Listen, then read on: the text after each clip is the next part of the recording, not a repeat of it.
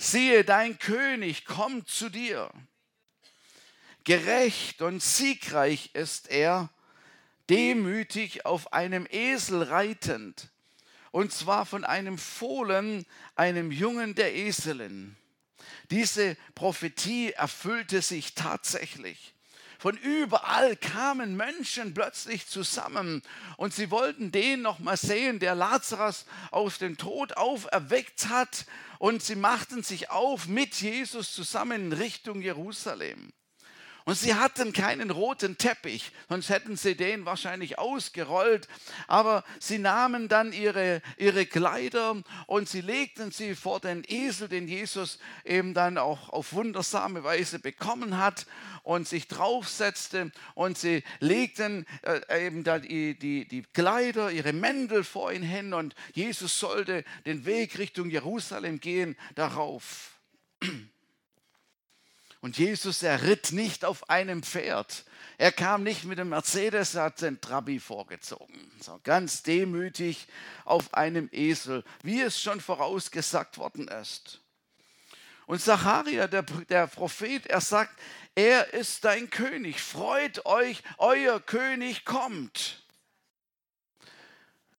Und man könnte meinen, man könnte meinen, tatsächlich, man könnte, wenn man das die Geschichte liest, könnte man meinen, sie haben es jetzt wirklich verstanden. Jetzt haben sie verstanden, wer er ist. Und übrigens in allen vier Evangelien wird diese Geschichte berichtet.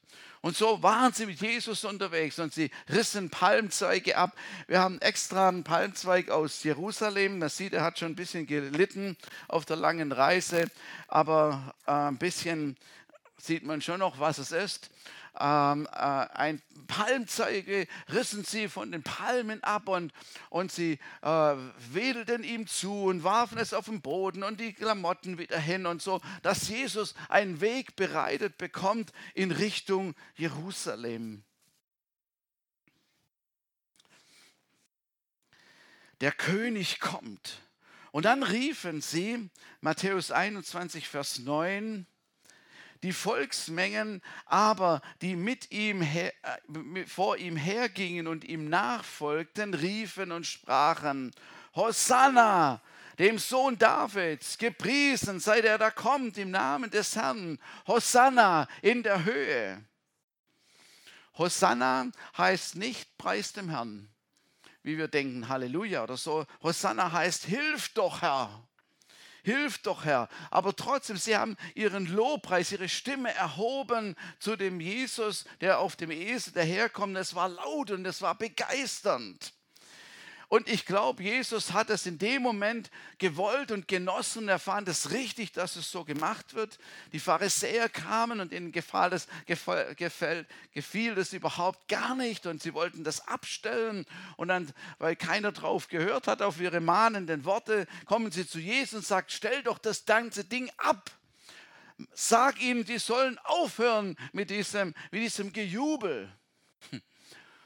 Und Jesus macht nichts. Er lässt es zu, er will es haben, sagt, wenn diese nicht jubeln, wenn diese ruhig sind und schweigen, dann werden die Steine anfangen zu rufen. Und das sollte nicht sein. Die Menschen sollten jetzt Jesus erheben und ihn ehren.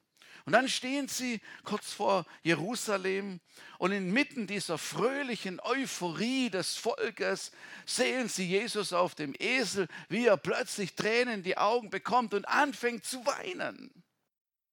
Das passt eigentlich überhaupt gar nicht hinein in diesen Siegeszug. Aber Jesus schaut auf die Stadt und fängt an zu weinen, weil er wusste, er wusste, dass das wahre Herz der Leute anders war als das, was gerade so abgeht. Er sieht, dass alles zerstört werden würde, dass Jerusalem zerstört werden würde und dass man ihn nicht als Messias oder als König anerkennen würde, nicht als Sohn Gottes. Und da ruft er, es ist fast wie wenn er es zu sich selber sagt oder zu Jerusalem hinunterruft, wie oft habe ich es versucht, doch ihr wolltet nicht. Das war das Fazit am Ende, am Ende seines Dienstes. Und als der Zug mit den Menschen in die Stadt hineinkam, als sie dann in die Stadt hineinkamen, dann fragten die Leute dort in Jerusalem, die Menschen, die mit ihm mitgekommen sind, wer ist dieser? Wen bringt ihr hier? Wer sitzt hier auf dem Esel? Wer ist es? Unfassbar, dass sie das irgendwie nicht mitgekriegt haben. Sie erkannten ihn nicht. Die Volksmenge aber sagte, dieser ist Jesus, der Prophet, der von Nazareth in Galiläa. Und jetzt muss ich feststellen, dass selbst seine Fans nicht wirklich verstanden haben, wer da auf dem Esel sitzt. Ein Prophet, ja, er ist auch ein Prophet. Prophet, König, Priester und Prophet. Ja, er ist auch Prophet, aber er ist weit mehr als das. Er war der Messias, er war der König, er war der Sohn Gottes. Und sie erkannten es nicht. Nicht mal die ganze Fangemeinde erkannte es. War die Mission gescheitert? Dreieinhalb Jahre umsonst? Was war mit Jesu Dienst? Ist alles gescheitert? Und kurze Zeit später lesen wir, die ganze Fangemeinde war verschwunden und alle riefen, kreuzige ihn. Die Mission war nicht gescheitert, denn Jesus erzahlte den Preis für die Errettung der Menschen. Er zog es durch, egal was Menschen sagten. Er war Gott gehorsam und er zog es durch bis zum Schluss. Interessanterweise stand über seinem Kreuz König der Juden. Wie wenn es die Römer kapiert hätten. Und die Juden regten sich auf und sagten, nein, er ist nicht unser König. Der sagte zwar, er wäre der König, aber er ist nicht unser König. Selbst da haben sie sich noch dagegen, dagegen aufgelehnt, aber er stand über dem, über dem Kreuz König der Juden. Das war nicht das Ende das Kreuz und Auferstehung, alles war nicht das Ende, sondern wir dürfen ihn jetzt als König und Erlöser annehmen. Das ist die wahre Geschichte und das ist das, der wahre Inhalt und das Großartige. Wir dürfen ihn annehmen. Er ist der Herr unseres Lebens. Er lebt immer noch. Er hat unsere Schuld getragen und vergeben und uns frei gemacht. Wir sind seine Freunde. Amen. Halleluja. Und wir sind Kinder Gottes. Das ist so fantastisch, unglaublich. Wir leben jeden Tag mit Jesus. Er ist uns nahe, er ist in uns und wir haben eine gute Zukunft.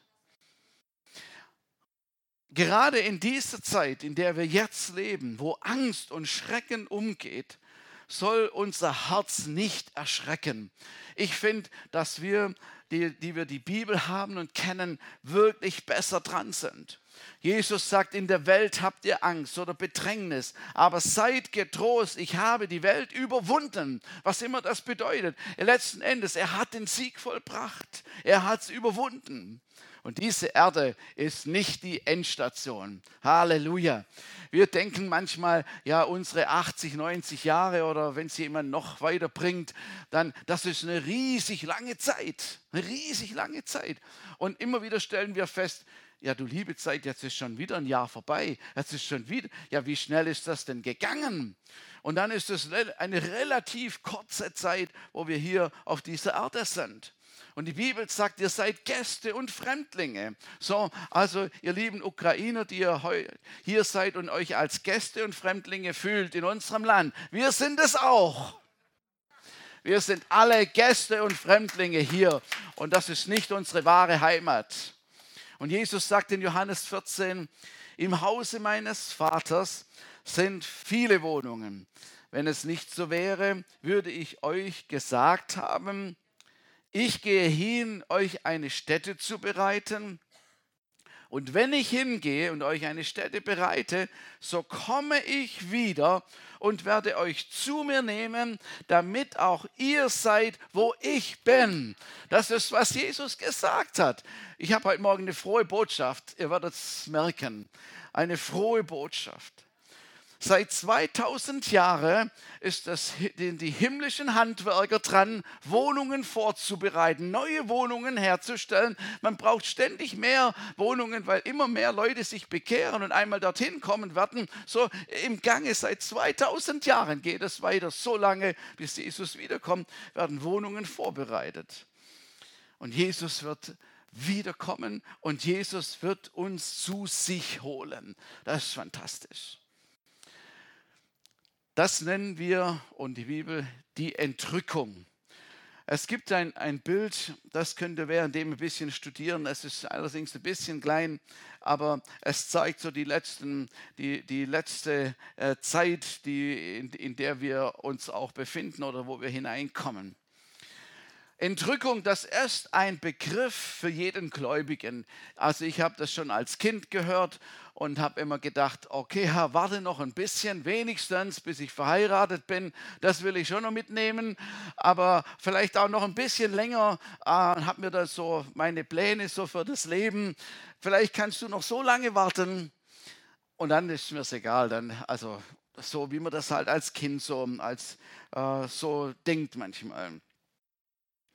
Also Entrückung ist ein Begriff für uns und ich sage euch, es ist etwas Gutes. Ich betone das heute so oft. Es ist etwas Gutes. Manchmal sagen die Leute oder manche Christen, der Herr kommt bald.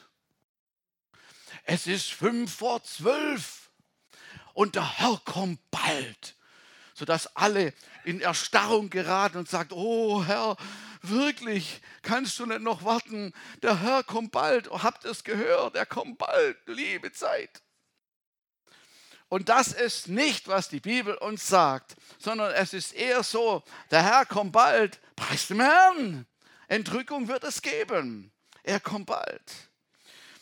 Und nach der, also an der Himmelfahrt, als Jesus in den Himmel gefahren ist, in Apostelgeschichte 1, Vers 11, da waren ja die Jünger zurückgeblieben und sie schauten hoch, wo er plötzlich entfleucht ist. Und dann sagen die Engel zu ihm, zu ihnen, ihr Männer von Galiläa, sagten sie, warum steht ihr hier und starrt zum Himmel hinauf? Dieser Jesus, der aus eurer Mitte in den Himmel genommen worden ist, wird wiederkommen und zwar auf dieselbe Weise, wie ihr ihn habt gehen sehen. So, da haben es die Engel schon den Jüngern gesagt und die, und die, die Jünger hatten Vorkenntnis, sie haben Offenbarung eigentlich darüber gehabt, dass, wie das vonstatten gehen wird. Denn Paulus, er sagt dann nachher, die, schreibt an die Thessalonicher in 1. Thessalonicher 4, Vers 16. Der Herr selbst wird vom Himmel herabkommen. Ein lauter Befehl wird ertönen. Und auch die Stimme eines Engelfürsten und der Schall der Posaune Gottes werden zu hören sein. Daraufhin werden zuerst die Menschen auferstehen, die im Glauben an Christus gestorben sind. Danach werden wir, die Gläubigen, die zu diesem Zeitpunkt noch am Leben sind, mit ihnen zusammen in den Wolken emporgehoben, dem Herrn entgegen. Und dann werden wir alle für immer bei ihm sein. Tröstet euch gegenseitig mit dieser Gewissheit. So, Paulus rechnete zu der Zeit, dass er und all seine Kameraden mit dabei sein werden. So, also zeitnah würde das passieren. So, jetzt hat sich doch hingezogen, wie wir wissen. Aber Vers 18, tröstet euch gegenseitig mit dieser Gewissheit. Halleluja. So, wann immer wir über Entrückung reden, über Wiederkunft von Jesus, dann soll es uns zum Trost und nicht zur Drohbotschaft sein, sondern es ist etwas, wo wir fröhlich entgegengehen. So, das heißt, wenn Jesus wiederkommt, es wird alles total schnell gehen in einem Augenblick, in einem Nu, man könnte sagen, in einem Augenzwinkern wird es passieren. Und dabei werden wir einen neuen Leib empfangen. Also Jesus wird herunterkommen, wird aber nicht auf diese Erde den Fuß setzen.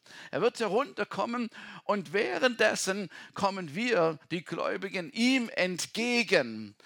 Und wir bekommen einen neuen Leib, einen Auferstehungsleib, so wahrscheinlich so ähnlich wie Jesus ihn hatte nach der Auferstehung. Auf jeden Fall wird er komplett gesund sein. Amen.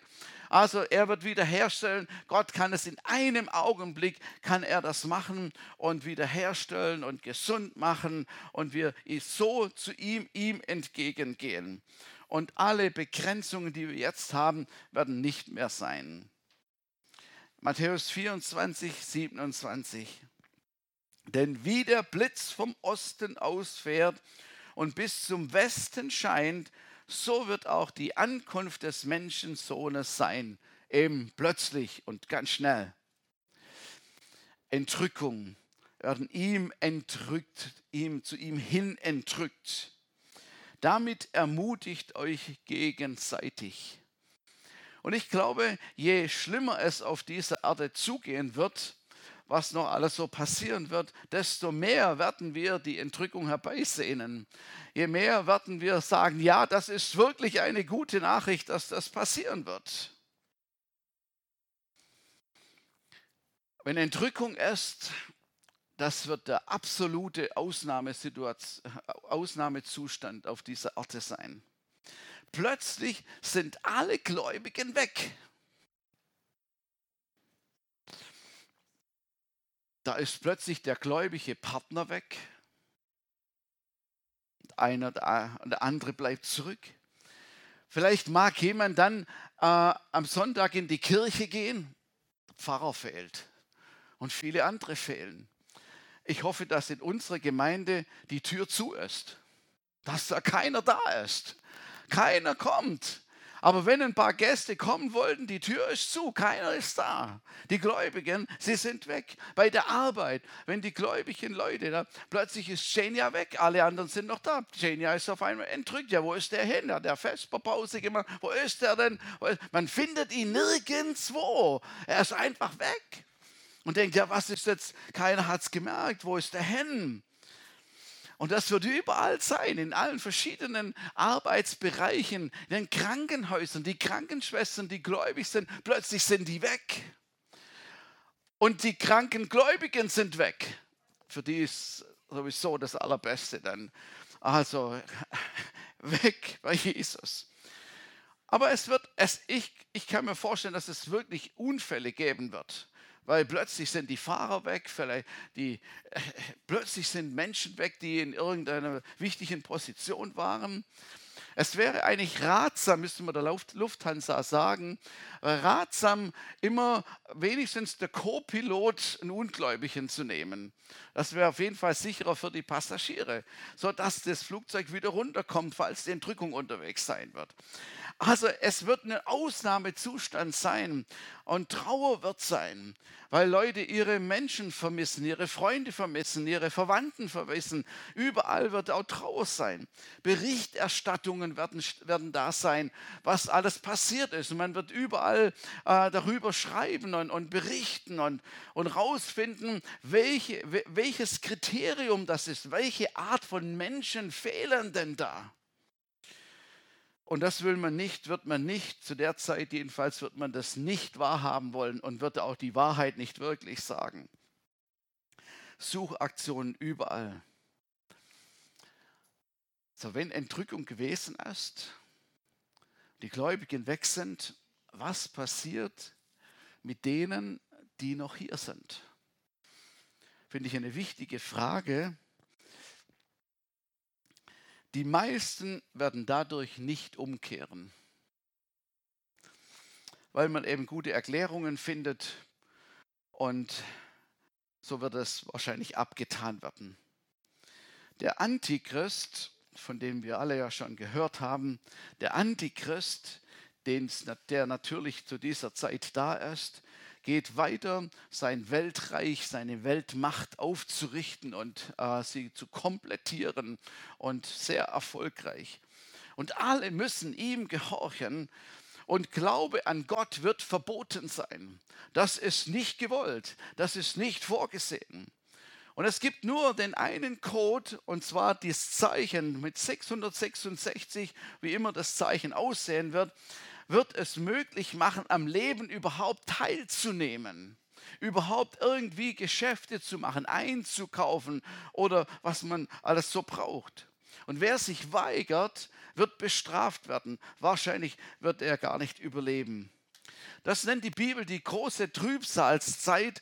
Und wenn wir das lesen, da könnte es einem ganz Angst werden. Also furchtbare Dinge, Zornesschalen äh, und Gerichte in, in der härtesten Form, was da alles passieren wird.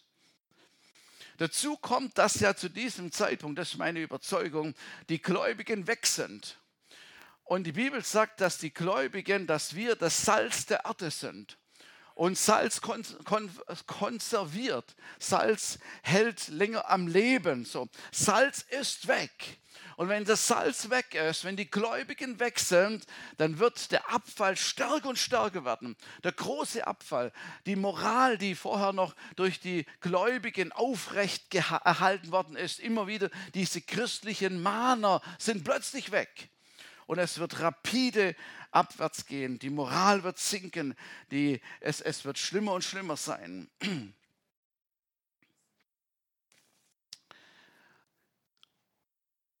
die Menschen, die vielleicht mal etwas mit Gott zu tun hatten. Ich will mal so sagen, die abgefallenen Christen, und das gibt es wirklich, das muss ich wirklich in aller Deutlichkeit sagen, man kann vom Glauben abfallen. Man kann einen Weg mit Jesus gehen und kann irgendwann sagen, jetzt reicht es mir, ich habe keine Lust mehr, ich gehe da weg. Die Bibel sagt, niemand, niemand kann uns aus seiner Hand herausreißen. Amen.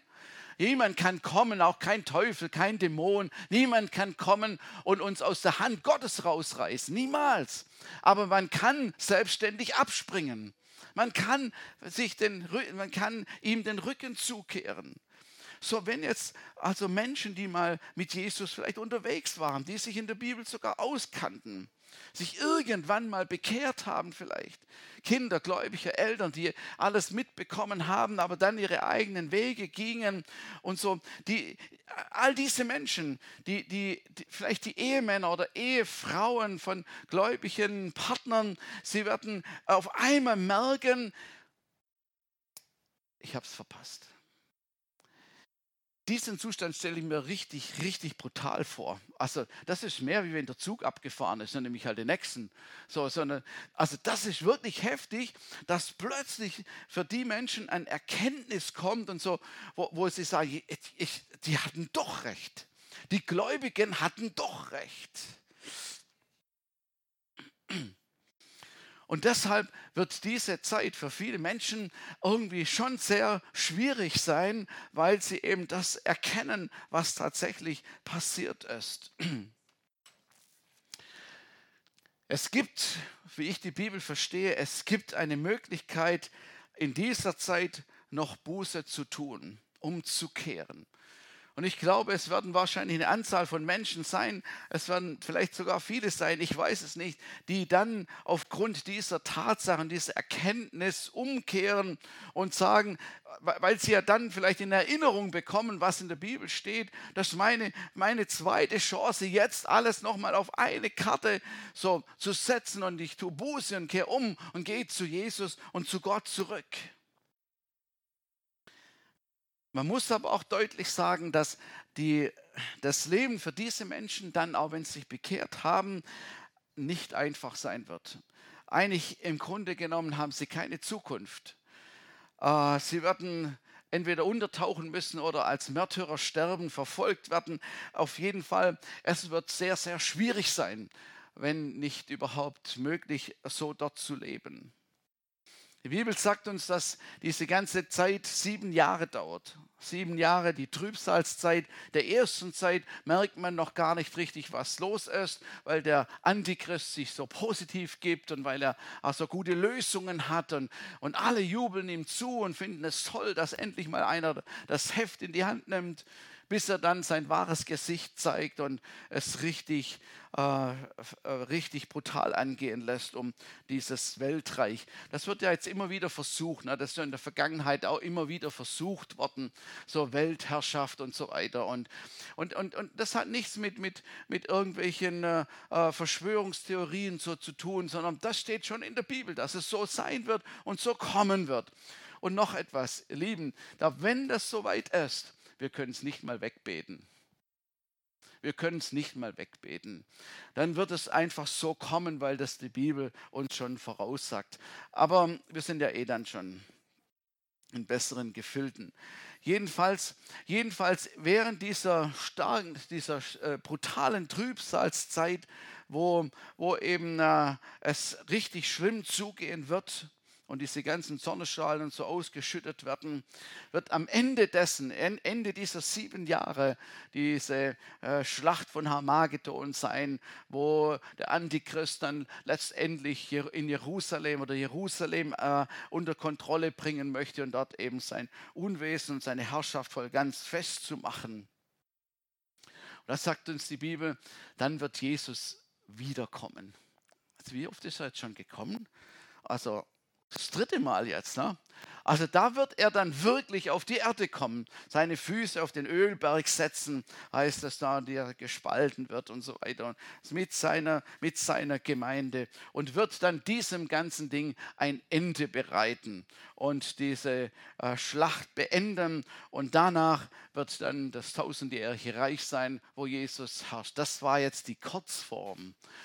Also das ist eine lange Geschichte und da gibt es vielleicht unterschiedliche Erkenntnisse. Das ist, einfach nur ein kleiner Überblick in Kurzform, was kommen wird.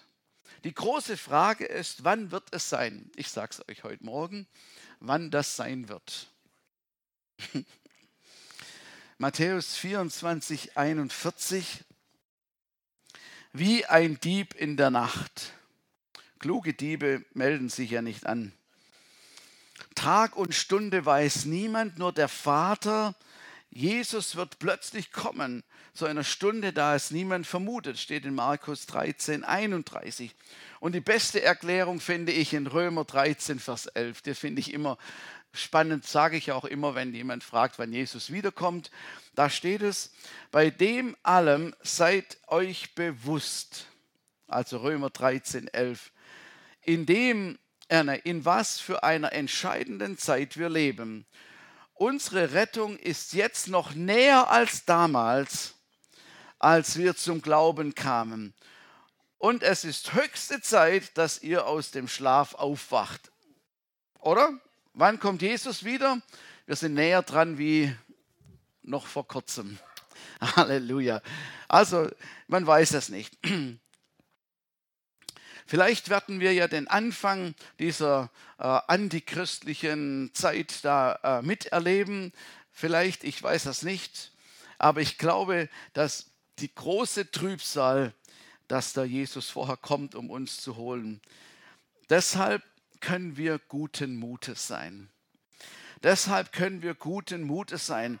Die Entrückung wird die Erlösung für die Gläubigen, für die Kinder Gottes. Amen. Halleluja.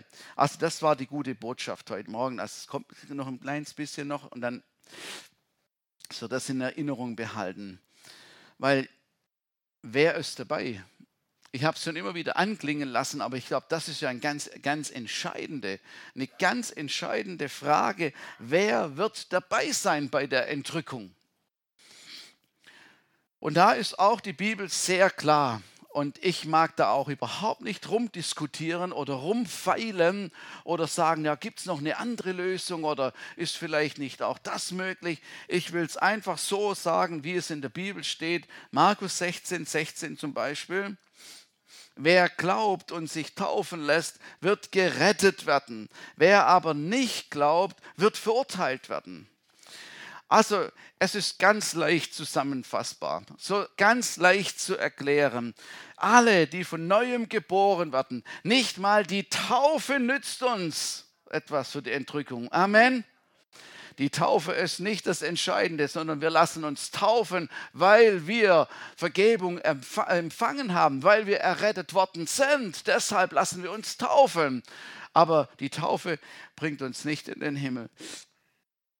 An anderer Stelle heißt es, alle, die im Buch des Lebens stehen. Also Buchführung hat der Herr schon längst erfunden. Ne? Also weiß nicht, was er für einen Computer hat, aber auf jeden Fall hat er irgendwo alles notiert. Und wer im Buch des Lebens steht, ist dabei. Halleluja. Und wer steht im Buch des Lebens? Derjenige, der sein Leben Jesus Christus gegeben hat. Alle Gerechten und Gottesfürchtigen werden dabei sein. Und die Bibel sagt uns, wir sind durch das Blut Jesu gerecht gesprochen, gerecht gemacht. Unsere Schuld wurde vergeben. Wer immer ihn gebeten hat darum, dessen Schuld wurde vergeben. Halleluja. Egal wie groß oder klein diese Schuld war, das ist die gute Nachricht. Und das war, was Jesus getan hat, als er am Kreuz gestorben ist, hat er diese Schuld beglichen. Er hat den Preis bezahlt, damit wir jetzt diese Chance haben, einmal immer mit ihm zusammen zu sein.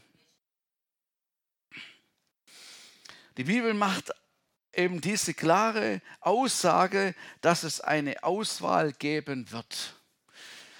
Also es stimmt nicht, wir sind alle kleine Sünderlein, kommen alle in den Himmel rein, singt man irgendwo da in Süddeutschland so ein komisches Faschingslied und so. Nein, es ist nicht so. Es wird eine Auswahl stattfinden. Und all die Menschen, wir, wenn wir unser Leben Jesus Christus gegeben haben, wir haben eine Gewissheit. Das heißt, sein Geist gibt Zeugnis unserem Geist, dass wir Kinder Gottes sind. Amen. Es ist eine Sicherheit, eine Gewissheit, auch wenn du keinen Vertrag zeigen kannst, nicht einen sichtbaren Beweis hier vorlegen kannst, aber du weißt, dass du weißt, dass du weißt. Amen. Halleluja, das ist so fantastisch. Und das nennt man auch Heilsgewissheit. Heilsgewissheit. Wir können wissen. So, wir wissen, wir sind beim Herrn dann. Amen. Halleluja.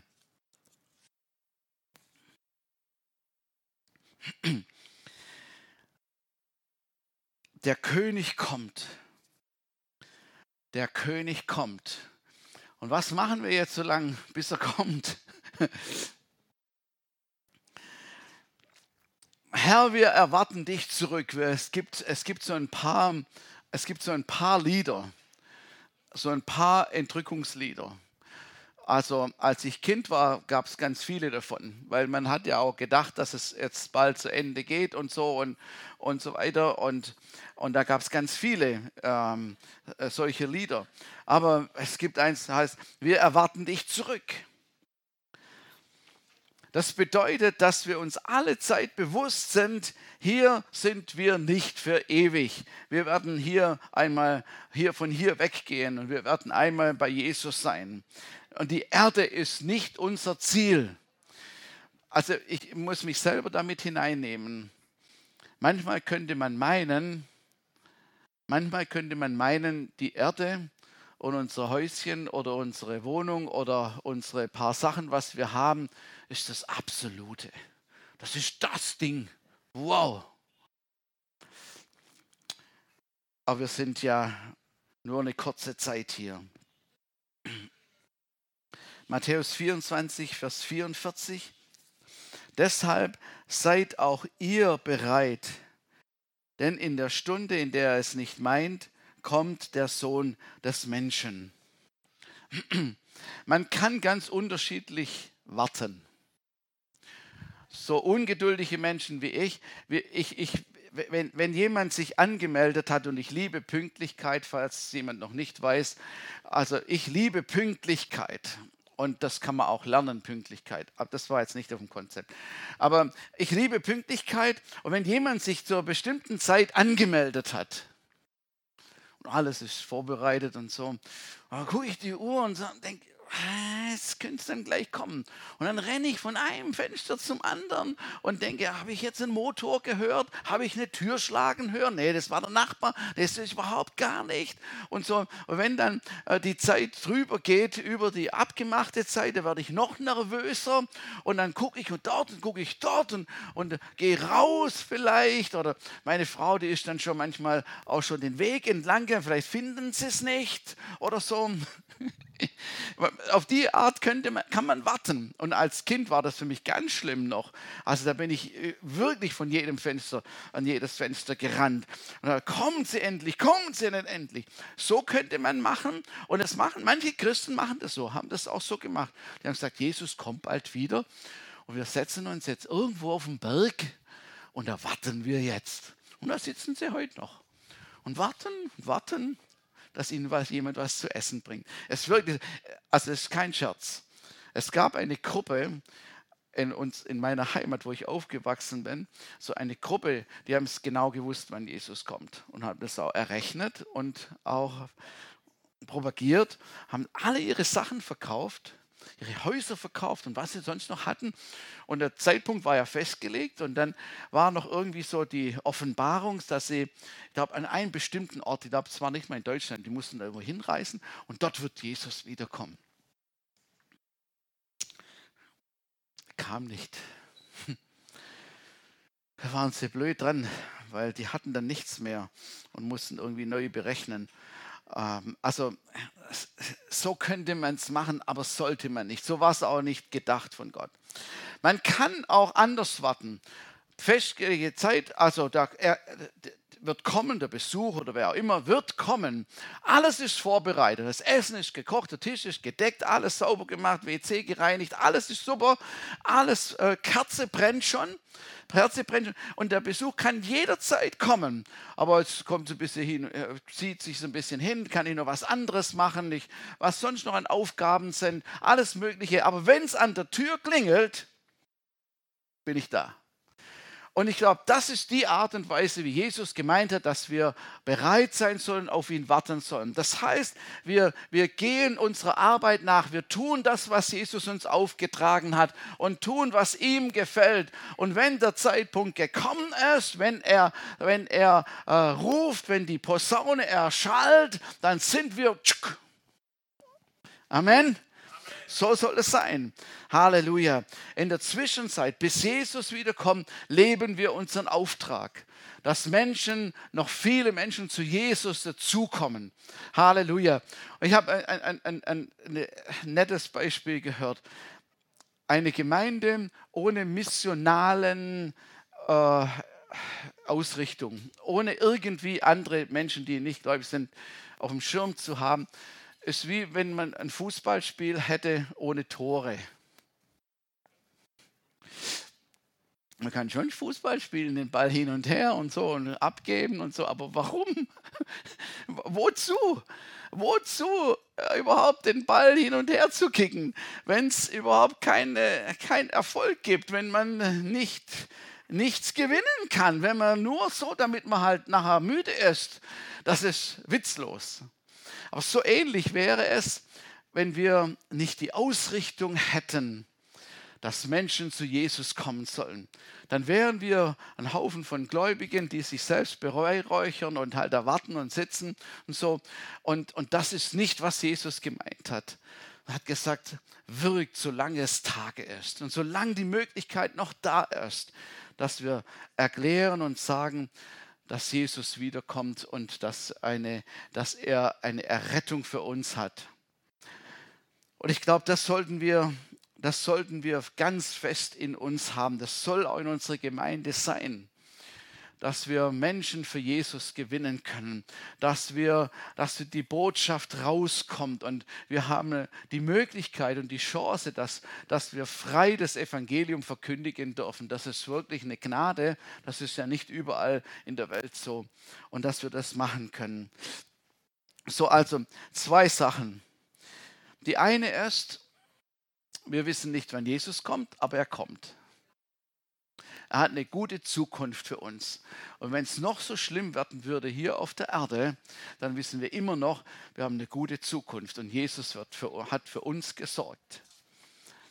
Und all diejenigen, die jetzt sagen können, Chuck, Chaka, ich bin dabei. Ich weiß, dass ich weiß, dass ich weiß. Wir können heute ein bisschen fröhlicher gucken. Und wir können sagen, ja, ob ich des Alters wegen irgendwann sterben bei ihm bin oder die Entrückung mitnehme, wie auch immer es kommt, ich habe eine gute Zukunft, ich werde mit Jesus sein. Halleluja, Halleluja.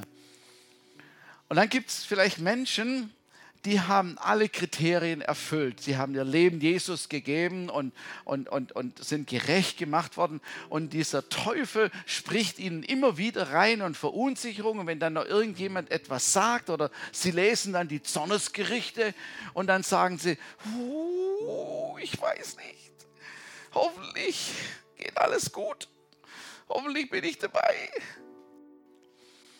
Aber da tief drin in deinem Herzen weißt du, dass du gerecht gemacht worden bist.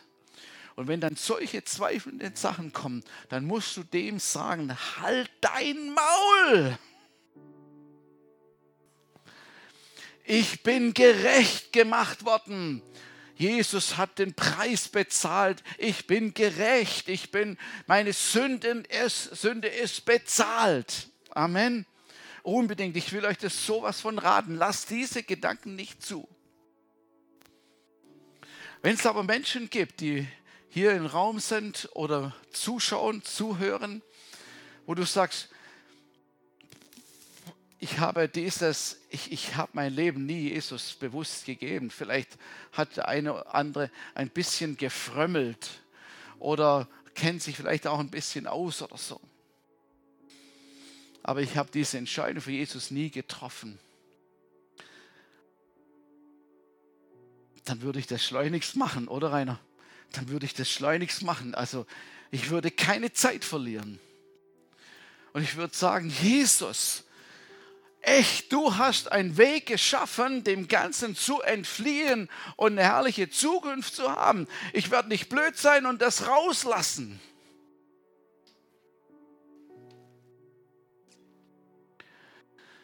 Und du kannst zu Jesus kommen und du kannst sagen, Jesus, werde der Herr meines Lebens. Vergib mir alle meine Schuld. Reinige mich von jeder Ungerechtigkeit.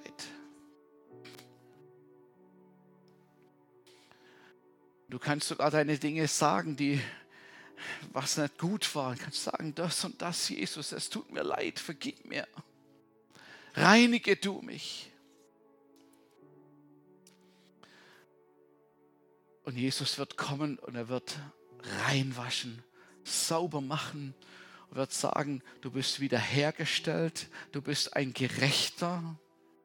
Und niemand kann etwas anderes behaupten. Du bist ein Gerechter, gerecht gemacht durch das Blut Jesu.